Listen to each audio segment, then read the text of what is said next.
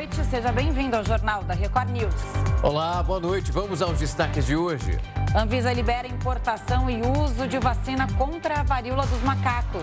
Petrobras anunciou uma queda de 10% no preço do querosene de aviação. Teto da tarifa de energia terá aumento de 80% no Reino Unido. E ainda, a Moderna processa a Pfizer por violação de patente da vacina contra a Covid-19.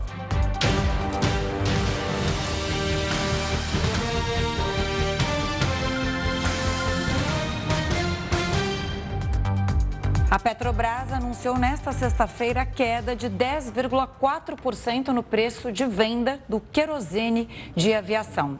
Quem tem os detalhes para a gente é o repórter Matheus Scavazini. Oi, Matheus, boa noite. Quais as informações, quais os detalhes? Boa noite, Camila, Rafael, boa noite a todos. Essa é a segunda redução seguida no valor do combustível. No início de agosto, a Petrobras já havia reduzido em 2,6%. A partir do dia 1 de setembro, a, a redução de 10,4% nas refinarias vai representar um alívio para as empresas que vem pressionando os custos do mercado de aviação. A queda segue a tendência de diminuição na cotação internacional do petróleo, o que também possibilitou recentemente aí nos combustíveis como gasolina e também o óleo diesel. A Petrobras justificou que a redução nas refinarias segue as variações com base nos preços mensais, justamente para é, não ficar tendo essa mudança brusca aí de um dia para o outro a partir da cotação. O querosene de aviação representa mais de um terço dos custos das companhias aéreas, o que tem gerado aumentos constantes na passagem, que chegaram a subir 77% em um único ano. Camila, Rafael.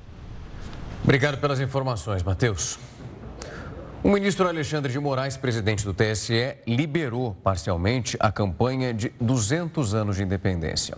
Por causa do período eleitoral, essas ações publicitárias do governo precisam de autorização da Justiça.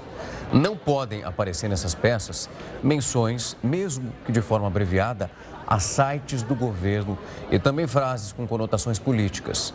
Uma versão dessa decisão chegou a ser publicada antes, proibindo totalmente a campanha. Segundo o gabinete do ministro, isso aconteceu por causa de um erro no sistema.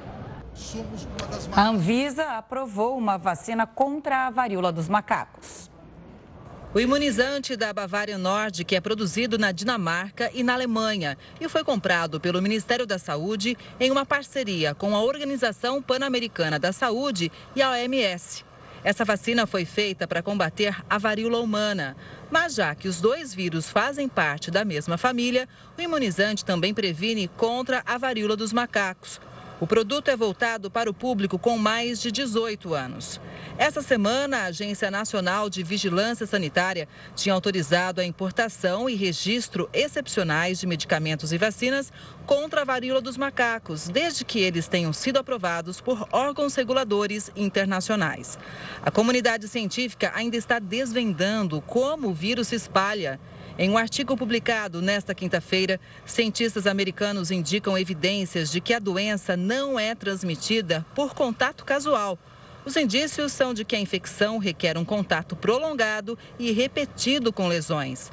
O texto é assinado pelo imunologista Anthony Fauci, conselheiro da Casa Branca. Aqui no Brasil, só a cidade de São Paulo registra mais de 1.900 casos. Um comitê técnico da prefeitura recomendou que estabelecimentos como restaurantes, supermercados e salões de beleza devem adotar as medidas usadas contra a Covid, como o uso de álcool em gel. As autoridades discutem a criação de um protocolo sanitário para as escolas. Até o momento, a orientação é de que os pais não levem crianças para a escola se elas apresentarem qualquer suspeita de varíola dos macacos, como lesões ou febre e dores musculares. Nesses casos, é necessário procurar imediatamente uma unidade básica de saúde.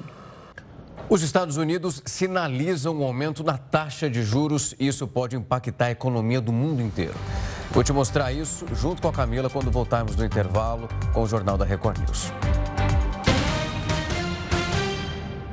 Um dia após ter sido desligada da rede elétrica ucraniana, a usina de Zaporizhia foi reconectada ao sistema do país. A informação foi divulgada num comunicado pela operadora da central nuclear nesta sexta-feira. Ontem, a empresa estatal anunciou que, pela primeira vez, a estação tinha sido desligada da rede de energia nacional. O rompimento teria sido causado por incêndios provocados por bombardeios na região. O presidente ucraniano Volodymyr Zelensky culpou a Rússia pelo ataque que danificou o conector. Ele disse ainda que o Kremlin colocou a Ucrânia e outros países da Europa a um passo de um desastre radioativo. Moscou também atribuiu a autoria do ataque a Kiev. Com os combates em Zaporizhia, a ONU pede a desmilitarização dos arredores da usina e a entrada de especialistas para inspeção da segurança da estrutura. O Ministério da Saúde quer regulamentar a relação entre médicos e também os laboratórios farmacêuticos. É assunto para ele. Heródoto Barbeiro. Heródoto, uma ótima noite para você. Pode ter um conflito ali de interesses nesse processo? Olá. Uh, Rafa, de fato, esse é o ponto interessante. E ele já parte de uma legislação que, as, principalmente os grandes laboratórios internacionais, eles têm, por exemplo, na Europa e principalmente nos Estados Unidos. Nos Estados Unidos tem um ato chamado de sunrise, que significa amanhecer, alvorecer, que diz o seguinte: as, os grandes laboratórios, eles geralmente dão algumas benesses para os médicos americanos. E essas benesses pode ser uma viagem, pode ser um convite para um, para um encontro, pode ser uh, um almoço, pode ser uma passagem de avião. Eles dão? Dão. Só que nos Estados Unidos é o seguinte: por causa desse ato, tudo isso tem que ser publicado, tudo isso tem que ser absolutamente transparente. Então, é uma forma do paciente, de uma maneira geral, saber qual é a ligação que o médico tem com o laboratório A, B ou C, ou por que, que ele receita um remédio do laboratório A e não do laboratório B. Isso é absolutamente transparente. Pois é, essa ideia é a ideia que o Ministério da Saúde brasileiro está avaliando e pode se tornar uma medida provisória no Brasil. Ou seja, em que uh, os médicos também, uh, os laboratórios, aqui no caso, eles divulguem, então, uh, que tipo de benesses eles podem dar para os médicos. E o paciente ficaria sabendo. A diferença é que aqui eles estão dizendo o seguinte, que só poderia ser publicado, só deveria ser publicado, se esse presentinho, se essa benesse fosse por volta, de, acima de 20 mil reais. Olha, menos de 20 mil reais, dá para você, por exemplo, pegar uma passagem de avião e de volta para Miami voltar sem problema nenhum. Ou você pode participar de, um, de, uma, de uma conferência ou de um encontro, e nisso inclui passagem, hospedagem, uh, inclui uh, refeições e por aí afora. Então a questão é o seguinte: seria interessante, e é interessante, que o paciente ficasse sabendo, que houvesse uma transparência, para que não houvesse então aquilo que a gente chama de confronto de interesse, ou seja, de alguém imaginar que um determinado médico receita o remédio de um determinado laboratório, às vezes pode ser uma prótese, por exemplo, né? ou qualquer outro equipamento, porque recebeu algum carinho ou alguma benesse por parte do laboratório. Isso, na, quando você fala em gestão de grandes empresas, é, tem um palavrão no nome inglês chamado accountability, ou seja, é uma, é uma conduta, é uma conduta ética para que as pessoas fiquem sabendo. Então, eu acho que seria interessante que no Brasil ela viesse, mas não ficasse acima de 20 mil reais. Que ela ficasse exatamente como na legislação americana e as pessoas pudessem comentar, pudessem acompanhar. Não é? Eu acho que isso não deporia contra os médicos. Eu tive oportunidade hoje, Rafa, de conversar com o presidente do Conselho Regional de, de, de Medicina de São Paulo. E ele disse que o caso está sendo estudado. Mas eu conversei também com o presidente do Conselho, uh, do Conselho Estadual de Farmacêuticos. E ele é absolutamente favorável a esse tipo de comportamento por parte, primeiro, do Ministério da Saúde e depois, se for transformado, então, numa medida provisória. Eu acho que, de uma maneira geral, os pacientes em geral, as pessoas que estão nos acompanhando, podem formar sua opinião se deve ou não deve ser divulgado. E assim, as pessoas, então, se sentiriam mais tranquilas, haja vista que elas, então, poderiam influenciar decisivamente em receber um determinado medicamento e saber, por exemplo, que aquele médico recebeu qualquer agrado por parte de um laboratório. Sem dúvida, super é, honesto. É uma linha tênue, né? A gente é. comentava aqui, Heródoto, antes da sua entrada, porque é, às vezes o, o, o, médico tem um medicamento de sua preferência e não necessariamente é porque ele ganhou algum benefício do laboratório para indicar aquele medicamento. Então, é, deve ser difícil de fiscalizar até que ponto é, é aquele médico foi influenciado pelo lobby das indústrias farmacêuticas. Né? O Jornal da Record News trouxe aqui uma entrevista recentemente, uma pesquisa da Fiocruz, colocando é, em consideração os pediatras com o aleitamento materno e com os produtos, né, que são aqueles complementos é, para dar de mamar aos bebês. Enfim, e aí o médico que a gente ouviu aqui, a Associação Brasileira de Pediatria, o presidente, ele disse, olha, é, o médico faz um juramento ali, né, quando ele vai exercer a profissão. E é isso que tem que vigorar na hora de escolher ah, um tratamento tratamento para o seu paciente. Sem dúvida. Herói, antes de devolver rapidinho, só complementar isso que a Camila está falando, porque é super importante, porque quando a gente olha ali para a Sociedade Brasileira de Pediatria, eles, inclusive, são proibidos por lei de receber qualquer tipo de patrocínio. Bom ponto. É. E o que, que é a pesquisa da Fiocruz, que nós debatemos aqui, depois trouxemos o presidente da sociedade para comentar? Que esse patrocínio ele não acontecia dessa maneira direta. Era um convite para um congresso, é, era um brinde que chegava. É e era exatamente esse ponto que você vem trazendo do que vai ficando oculto, mas um oculto que traz resultado, né? Sem dúvida alguma. Agora, é, é interessante o seguinte: a gente precisa se acostumar com isso porque nada contra os médicos. Exato. Pode ser outra categoria. Você não claro. pode, por exemplo, uhum. ano passado já aconteceu, e eu vi, uhum. um congresso de juízes patrocinado por grandes empresas. Sim. Quer dizer, há um conflito aí de, de interesse. Né? Se é para um congresso de juízes, é eu vi isso, hein? Patrocinado por grandes empresas, é, quem é que pode me garantir que a hora que essa empresa tiver um problema na, na justiça, ela não pode ter alguma, alguma, alguma ajuda. Eu não estou dizendo que acontece, mas cria essa, vamos dizer, essa, essa suspeita. E outra coisa, até mesmo na nossa profissão de jornalista, não é? Exato. nós estamos também impedidos eh, eticamente de receber presentes. Isso aí. Porque isso poderia fazer o público imaginar que a gente só faz entrevista com quem dá presente para nós. Exato. Ou que a gente pode beneficiar A, B ou C porque a gente foi favorecido com alguma coisa.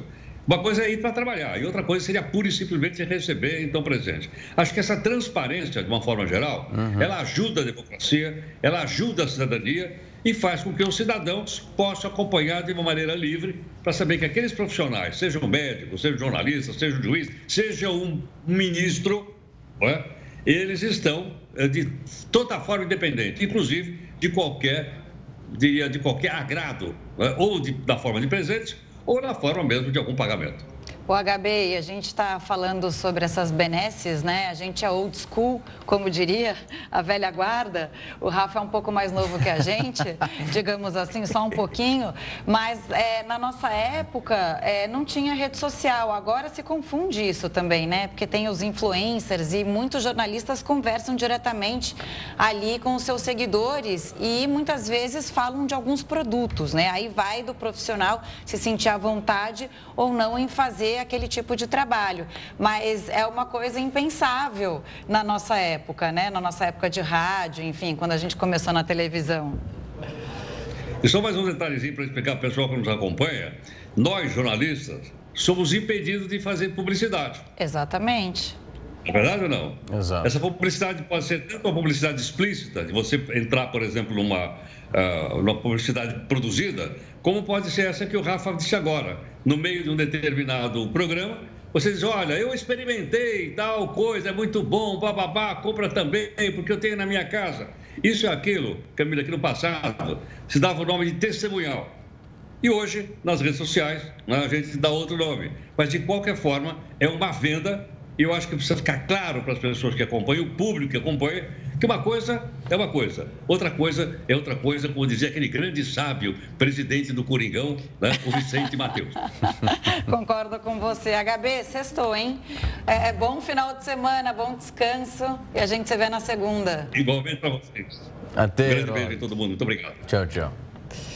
Bom, a gente segue aqui. O teto do preço da energia vai aumentar 80% no Reino Unido a partir de outubro. O valor limite que uma casa paga por ano vai passar de 1.900 libras para 3.500 libras. Isso equivale a mais ou menos, olha só, 18 mil reais. O aumento acontece por causa da disparada dos preços de gás em todo o mundo e deve agravar ainda mais a inflação, que atingiu 10% em julho, um patamar recorde em 40 anos. A agência reguladora do Reino Unido pediu que o governo conceda ajuda urgente. Lembrando que o primeiro-ministro será anunciado no dia 5 de setembro. E a gente falava isso aqui, né, Rafa, que Exato. daqui a pouco o inverno chega na Europa e esse problema aí está é, tá só começando. Não, Disparada é um de Exato. preços e escassez é, de gás, né, de matéria-prima. É um processo que até agora estão descobrindo como eles vão lidar a partir de agora. É uma linha ali, eles estão puxando de um lado para se consegue puxar um cobertor do outro,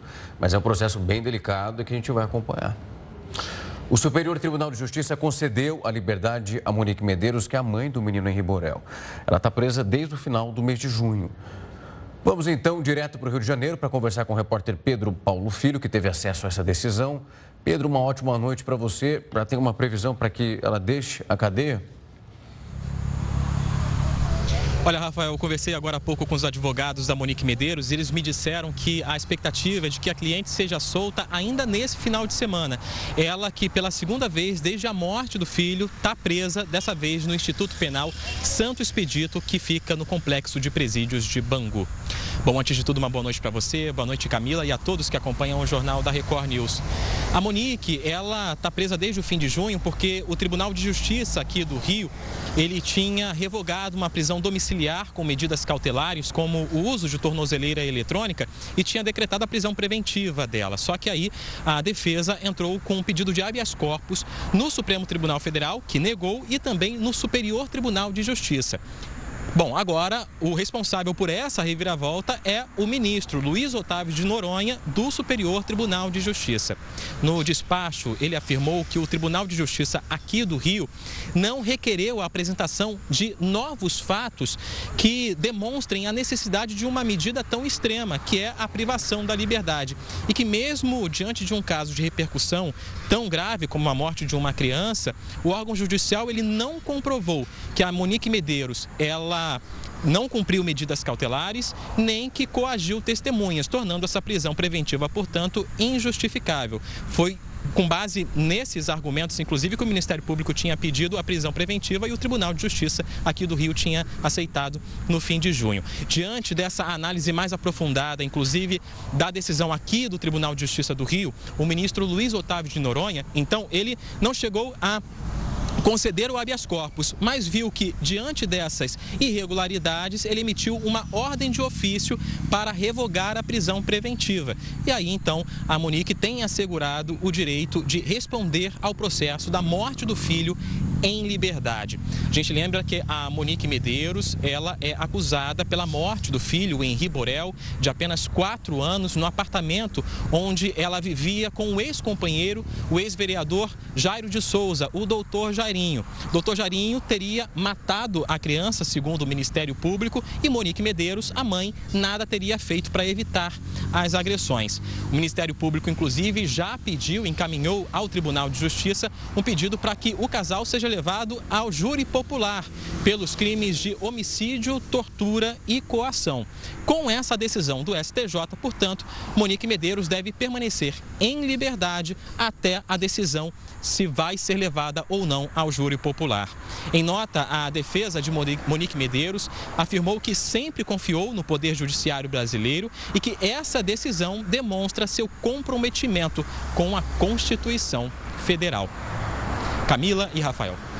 Obrigado pelas informações. Pedro, acompanhar possivelmente a repercussão agora do pai do Henrique. Quando ela voltou para a cadeia, ele se mostrou ali, de fato, acompanhando tudo o que está acontecendo, muito preocupado com essa possibilidade disso que nós estamos acompanhando, noticiando também agora. Muito obrigado pelas informações, Pedro. Boa noite, bom trabalho por aí.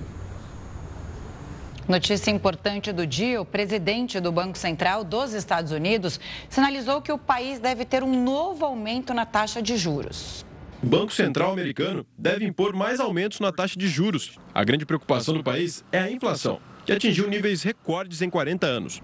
Para conter os aumentos de preços, Powell sinalizou que os Estados Unidos devem viver um período de baixo crescimento da economia e que o mercado de trabalho pode não ficar tão aquecido.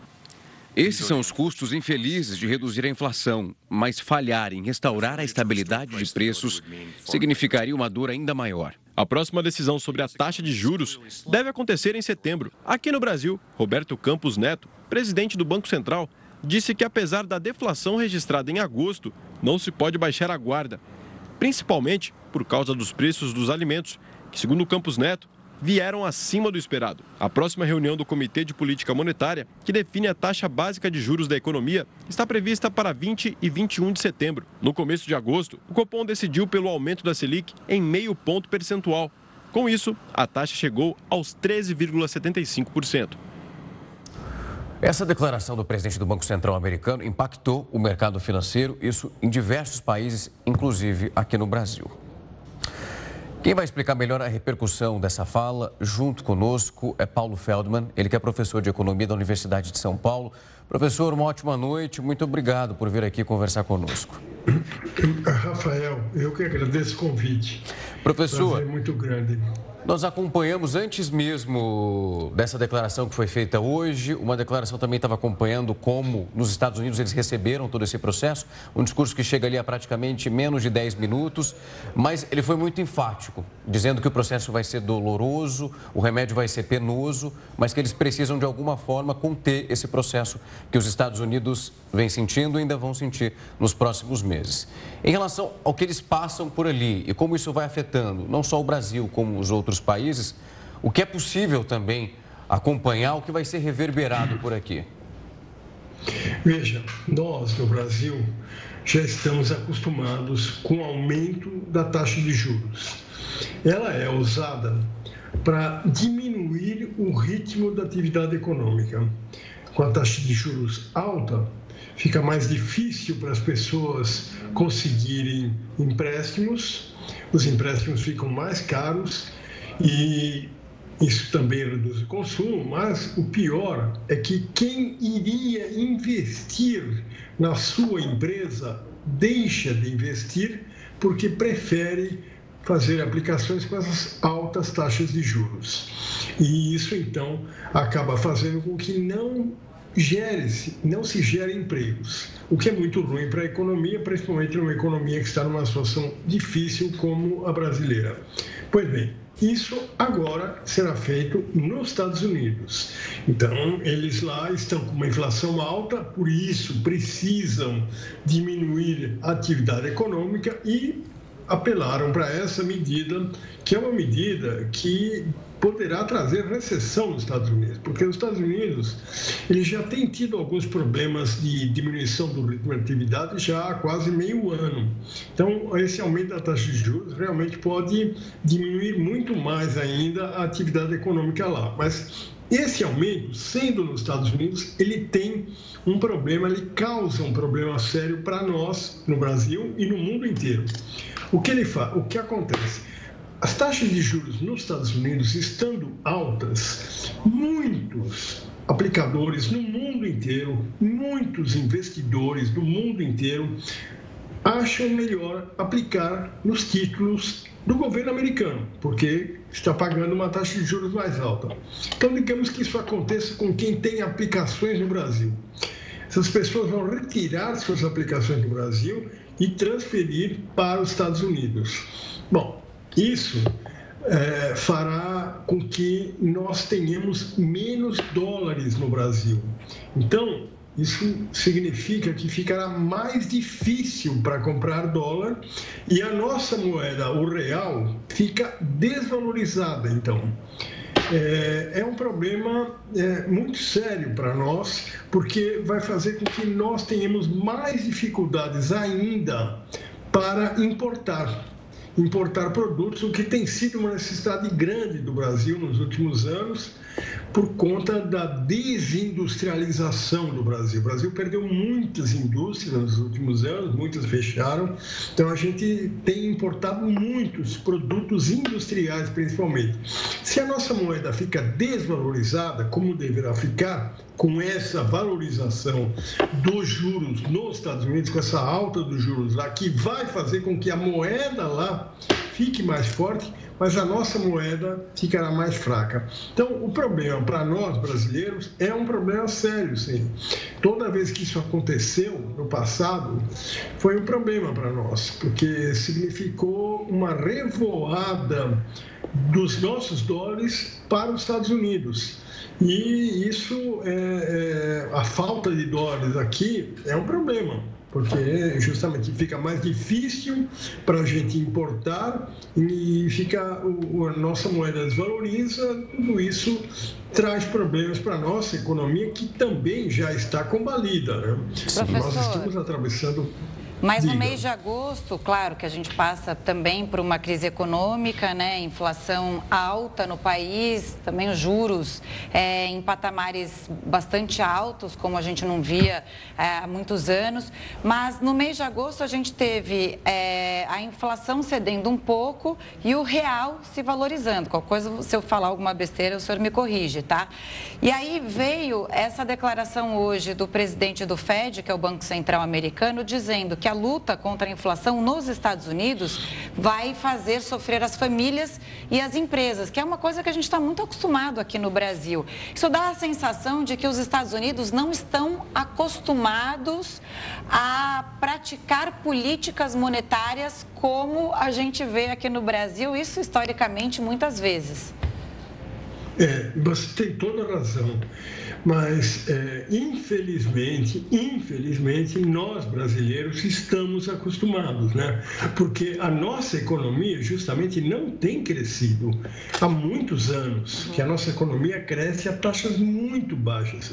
Isso não é comum nos Estados Unidos. Mesmo na época da pandemia, a economia deles cresceu razoavelmente e cresceu mais do que a nossa. Só mesmo no ano 2010, eh, desculpa, o ano 2020 foi o primeiro ano da pandemia, aí sim, todas as economias no mundo inteiro, mesmo nos países desenvolvidos, tiveram problemas sérios.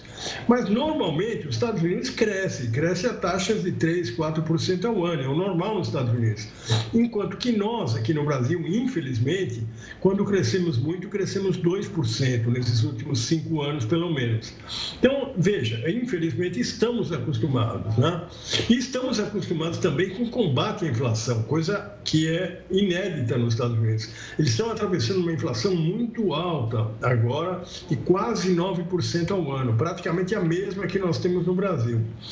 Agora, veja, existe um fato que você comentou agora, que é verdade: a inflação no Brasil diminuiu no mês de julho e os índices mostram, ainda não terminou agosto, que provavelmente agosto também diminuirá. Então, tivemos dois meses seguidos de queda na inflação no Brasil. Excelente. Mas isso não é motivo de comemoração ainda. Por quê? Porque a inflação baixou por medidas que foram tomadas pelo governo, principalmente no sentido de reduzir o preço da gasolina, da energia elétrica, que tem um impacto muito grande sobre todo o resto da economia. Mas as medidas que foram tomadas foram redução de impostos que terão que ser, de alguma forma, compensados no ano seguinte, em 2023. Esses impostos são impostos estaduais, que fazem muita falta para os governos estaduais. Eles vivem só disso, é o ICMS. Esse imposto, que foi então eliminado agora, ele, o governo federal se comprometeu a compensar os estados em 2023 por essa perda que eles estão tendo na arrecadação.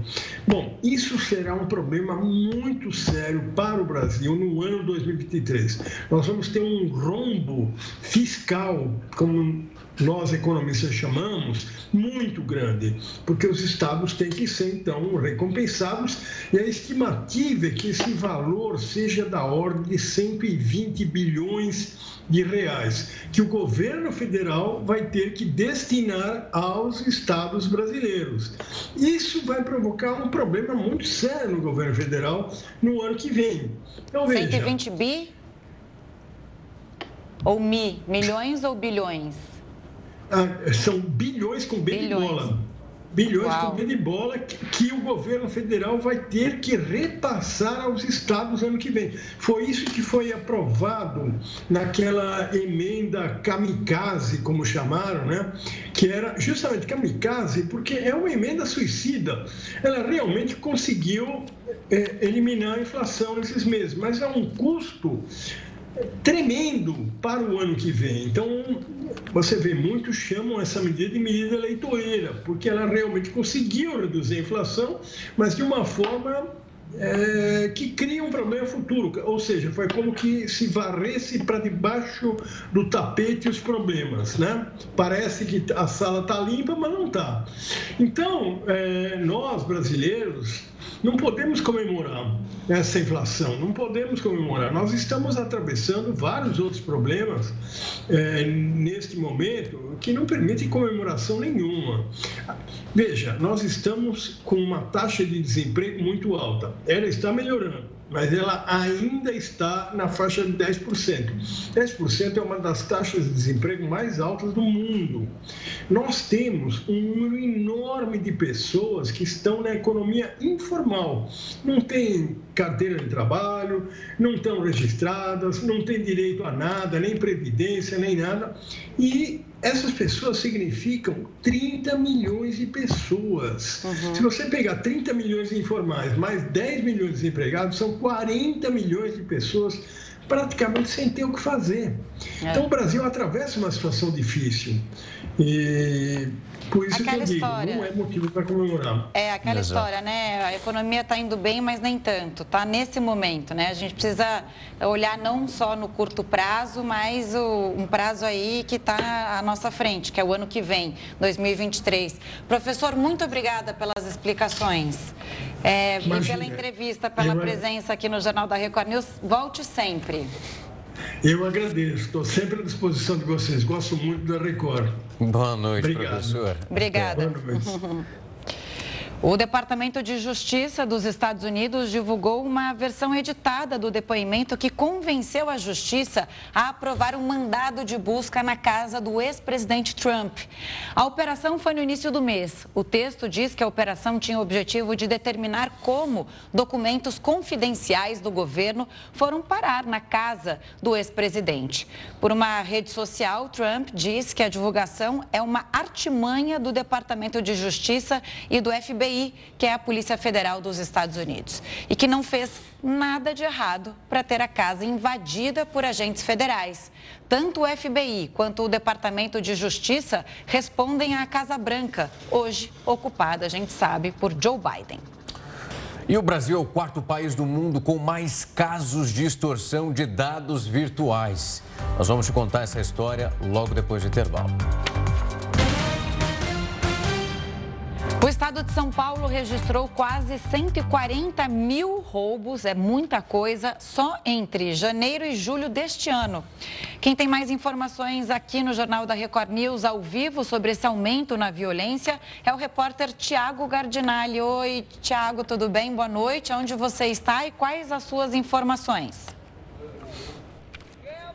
Olá, Camila. Boa noite a você, ao Rafael, a todos que acompanham o JR News. 140 mil roubos em sete meses. É praticamente um roubo por minuto. Uma situação que assusta bastante. Eu estou na Praça da Sé, bem no centro de São Paulo, onde muitos desses roubos acontecem diariamente. E aqui nós temos várias modalidades de assaltos. Tem a gangue da corrente que rouba as correntes das pessoas que circulam por aqui, tem aqueles que roubam aparelhos de celular, tem aqueles que são os batedores de carteiras, diversos criminosos, diversas modalidades de assalto. E por isso, a Polícia Militar instalou aqui uma base, na verdade, um ônibus com um sistema de tecnologia que tem como objetivo coibir a ação desses criminosos. E é isso que nós vamos mostrar agora ao vivo aqui no JR News. O ônibus que fica exatamente aqui na Praça da Sé, veja o detalhe da câmera telescópica bem na ponta, 360 graus, com a possibilidade de flagrar, observar tudo o que acontece ao redor da Praça da Sé. São diversas câmeras de monitoramento. O capitão Galhardo vai nos mostrar o funcionamento do ônibus. Tudo bem, capitão? Boa noite, obrigado por nos atender. Obrigado, satisfação é minha recebê-los agora. É... Boa noite a todos, capitão Galhardo, 7M, Batalhão de Polícia Militar Metropolitano. Aqui nós temos aí a nossa base tática que dispõe do sistema de monitoramento aqui na região central, em mais específico aqui na Praça da Sé. E o foco nosso aqui, além da câmera que nós temos disponibilizados aqui, a Speed Dome que é composta aqui no ônibus, nós temos também o acesso a várias outras câmeras compartilhadas pela Prefeitura de São Paulo, que nos dão acesso aos locais e imediações próximas aqui da praça para monitoramento de toda a ação, né, que a gente vai fazer o acompanhamento aí da movimentação, qualquer tipo de atitude suspeita. Vamos dar uma olhadinha lá, capitão, por favor. Vamos entrar aqui no ônibus. Vou pedir que o senhor possa nos mostrar de que forma a tecnologia pode auxiliar num momento como esse de preocupação de tantos assaltos que vem acontecendo na região central de São Paulo. Então veja só, Camila e Rafael, aqui parece uma switcher de televisão, né? Parece como uma switcher nossa da Record News, porque são vários monitores, vários equipamentos para operar as câmeras através desse joystick o policial consegue né, manipular a câmera. Veja só o detalhe aqui, ele aproxima no zoom, né? Faz aí a aproximação e pode virar a câmera 360 graus e, com isso, observar ações eh, de criminosos ou de pessoas suspeitas que abordam as pessoas que passam aqui pela Praça da Sé. Todos os detalhes, várias câmeras de monitoramento e, com isso, é possível evitar um assalto, capitão, e, e contribuir para a diminuição do número de tantos roubos? Certamente. Inclusive, já nessa semana, né, já tivemos um, outro acompanhamento é, jornalístico também aqui, que justamente através de um dos monitoramentos que nós fizemos aqui, foi feita abordagem em loco de vários indivíduos que estavam em suspeita e a gente conseguiu fazer a apreensão aí é, de um objeto, de uma, um simulacro de arma de fogo, uma pistola, que estava na posse do indivíduo, que inclusive posteriormente foi verificado que já tinha várias passagens por roubo inclusive a utilização do simulacro. Pois é, é, chama a atenção, não é, é, é, Camila e Rafael, porque a gente sempre noticia diversas situações de assaltos que acontecem pela região central de São Paulo e aqui nós estamos mostrando o policiamento preventivo, né? A utilização da tecnologia para evitar que os roubos continuem acontecendo, né? Certeza. Agora, Gardinali, aí é o switcher do crime, né? Ou da prevenção ao crime. E uma coisa muito comum, né, para quem frequenta o centro de São Paulo, quem assiste a gente de outros estados, outras cidades, o centro de São Paulo também sofre muito com um assalto de celulares. Você anda lá com o celular, às vezes, digitando, você precisa achar uma rua Sim. e você, geralmente, né, Rafa, é alertado, olha, não ande com o celular. E a gente sabe hoje que, além da, da história das quadrilhas do Pix, também tem depois as quadrilhas que roubam o celular, extorsões, né? As pessoas que depois ficam te pedindo dinheiro para te liberar o acesso aos seus dados. Isso é muito complicado e aí tem de fato esse problema, né, Gardinali? É, exatamente. Muitas vezes as pessoas acabam dando moleza para o azar, né? Andando, circulando com o celular aqui pela praça. Então, os policiais observam, por exemplo, às vezes uma pessoa está com o celular desse lado e tem uma atitude suspeita de pessoas que estão aqui observando e já planejando o assalto. Então, através desse monitoramento, os policiais conseguem evitar, acionar os agentes que estão pela praça, justamente para evitar esses assaltos. Mas é importante que as pessoas também colaborem, não é, capitão? Em uma circulação em uma área como essa da Praça da Sé, evitar de andar com o celular nas mãos, não? Certamente. Ah, é, uma pequena mudança de postura com relação à pessoa que a gente chama de prevenção primária estando numa área é, de vulnerabilidade, uma área assim que a pessoa não se sinta muito segura, o ideal seria justamente o quê? Deixa para verificar as mensagens ou coisas do tipo, né, numa hora que estiver mais segura, guarda o seu aparelho, na hora que estiver mais tranquila, sem, sem grandes, é, assim, não estando vulnerável, assim, às vezes no meio, do, em alguns pontos, assim, que seja com uma iluminação precária, tudo isso aí ajuda para que a pessoa não potencialize a sua vitimização. Então, isso é o que a gente passa de orientação. Tá certo. É o trabalho, então, de policiamento preventivo com o intuito de diminuir tantos assaltos que acontecem aqui no centro de São Paulo. Camila e Rafael. Tiago, obrigado pelas informações. Bom trabalho para você e para toda a equipe da Polícia Militar aí em loco. Uma ótima noite. Ainda sobre a violência, o Brasil é o quarto país com o maior número de casos de extorsão em ambientes digitais. Foram registradas mais de 8 milhões de ocorrências, isso só no primeiro semestre desse ano, segundo o relatório Fast Facts. Para saber então como se proteger desse tipo de ameaça, o que fazer caso isso acontecer com você, nós vamos conversar agora com Gustavo Torrente, ele que é professor de tecnologia da Faculdade de Informática e também Administração Paulista. Professor, uma ótima noite, muito obrigado por vir aqui conversar conosco. Excelente, boa noite, Rafael, boa noite, Camila, e boa noite a todos. Professor, eu fui começar a dar uma olhada nesse tema e entender em relação a esses números que são bem grandiosos e esse número que vem crescendo só no primeiro semestre é algo que é assustador.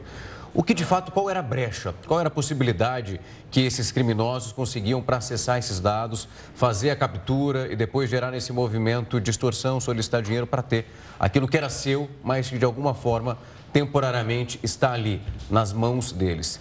Eu achei um tópico muito importante e que passa despercebido, que é de fato como às vezes a configuração de um sistema, de um aparelho que você tem, se ele deixado até de uma maneira tradicional, quase que automática, seria como se fechar a porta, mas deixar a chave. Porque ele vai achar uma maneira de entrar ali com muito mais facilidade e foi você que contribuiu para isso acontecer. Exatamente, Rafael. A gente pode até fazer um paralelo com a matéria anterior. Assim como existem diversas modalidades de assalto, também existem diversas modalidades de golpes cibernéticos. E a gente tem que estar atento. Se a gente tem que estar atento na rua para não dar bobeira ali com o nosso celular e alguém vir e roubar, furtar, a gente também não pode dar mole no meio digital. E a criatividade dos brasileiros é incrível, né? Infelizmente, ela também é aplicada para esses golpes virtuais.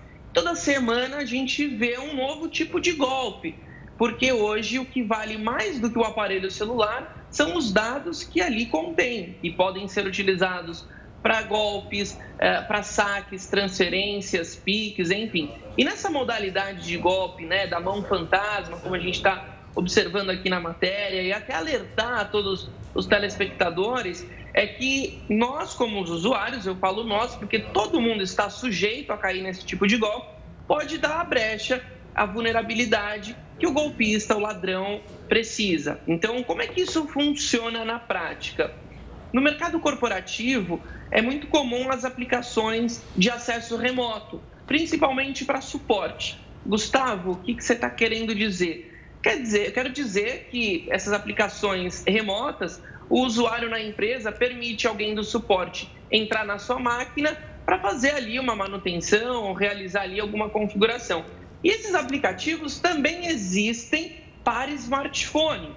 E agora, nessa nova modalidade de golpe, o que, que os golpistas estão fazendo? Enviando SMS, e-mail, pedindo para você atualizar o seu sistema operacional ou atualizar o seu aplicativo do banco.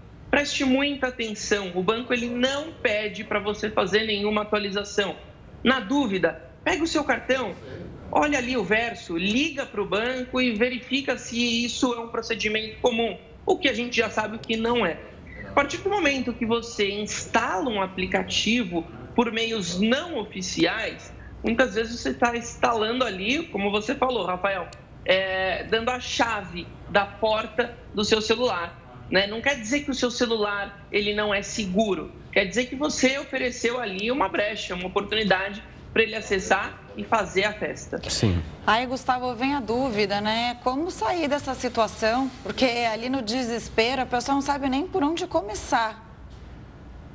Perfeito, perfeito. É o que eu sempre falo.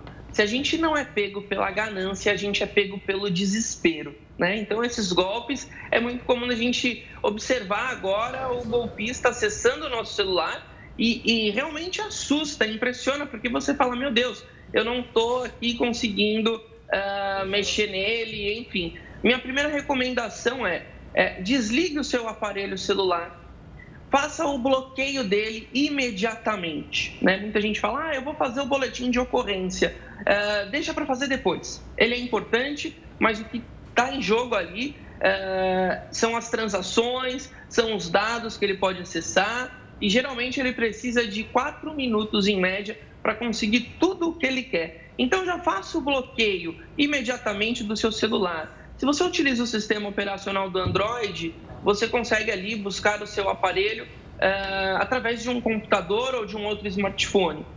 E se você utiliza o sistema operacional iOS, é a mesma coisa. Buscar meu iPhone, você já consegue ali bloquear imediatamente. Depois que você faz isso, o que, que é importante você também realizar? O bloqueio da linha do seu celular porque esse golpista, né, aí já no golpe do furto, quando ele rouba um aparelho celular, ele vai tirar o chip e colocar em outro aparelho. Então, ele colocando esse chip em outro aparelho, muitas vezes a gente não percebe, mas também tem informações nesse chip. E aí, as pessoas que gostam de salvar o número como mãe, pai, tio, filho, filha, é um prato cheio para aquele golpe tradicional do WhatsApp. Mãe, troquei o meu número, anota aí é, faz um Pix, eu tô aqui precisando de alguma coisa. Então, essas são as minhas dicas. Se você caiu num golpe, e todo mundo está sujeito a cair, né? É, você faz, faz isso imediatamente. Bloqueia o seu celular, bloqueia a sua linha e aí sim faz um boletim de ocorrência. Ótimo, Gustavo. Dicas anotadas. É bom a gente ficar atento porque, infelizmente, eles estão cada vez mais atingindo o objetivo, que é péssimo, é terrível, vai afetando a nossa vida de maneira direta e também desesperadora, é bom saber por onde começar e também como se proteger. Professor, muito obrigado mais uma vez por vir aqui conversar conosco.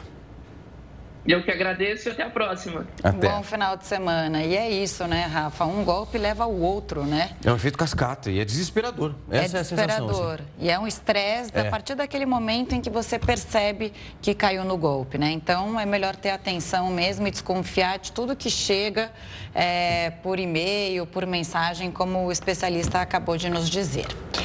Bom, a farmacêutica Moderna entrou com um processo contra a Pfizer por violação de patente. O Jornal da Record News volta já já.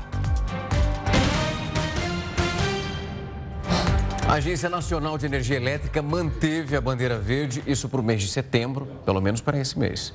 Dessa forma, não vai ter cobrança extra na conta de luz. A ANEL justificou que as condições da geração de energia são favoráveis mesmo, com a previsão alta no consumo. É o quinto mês seguido de bandeira verde. Você sabia que uma em cada três xícaras de café consumidas no mundo vem aqui do Brasil? Eu consumo uma dessas. a gente também, e o Gustavo que está de férias também, né? O Café Nacional está se superando quando o assunto é qualidade.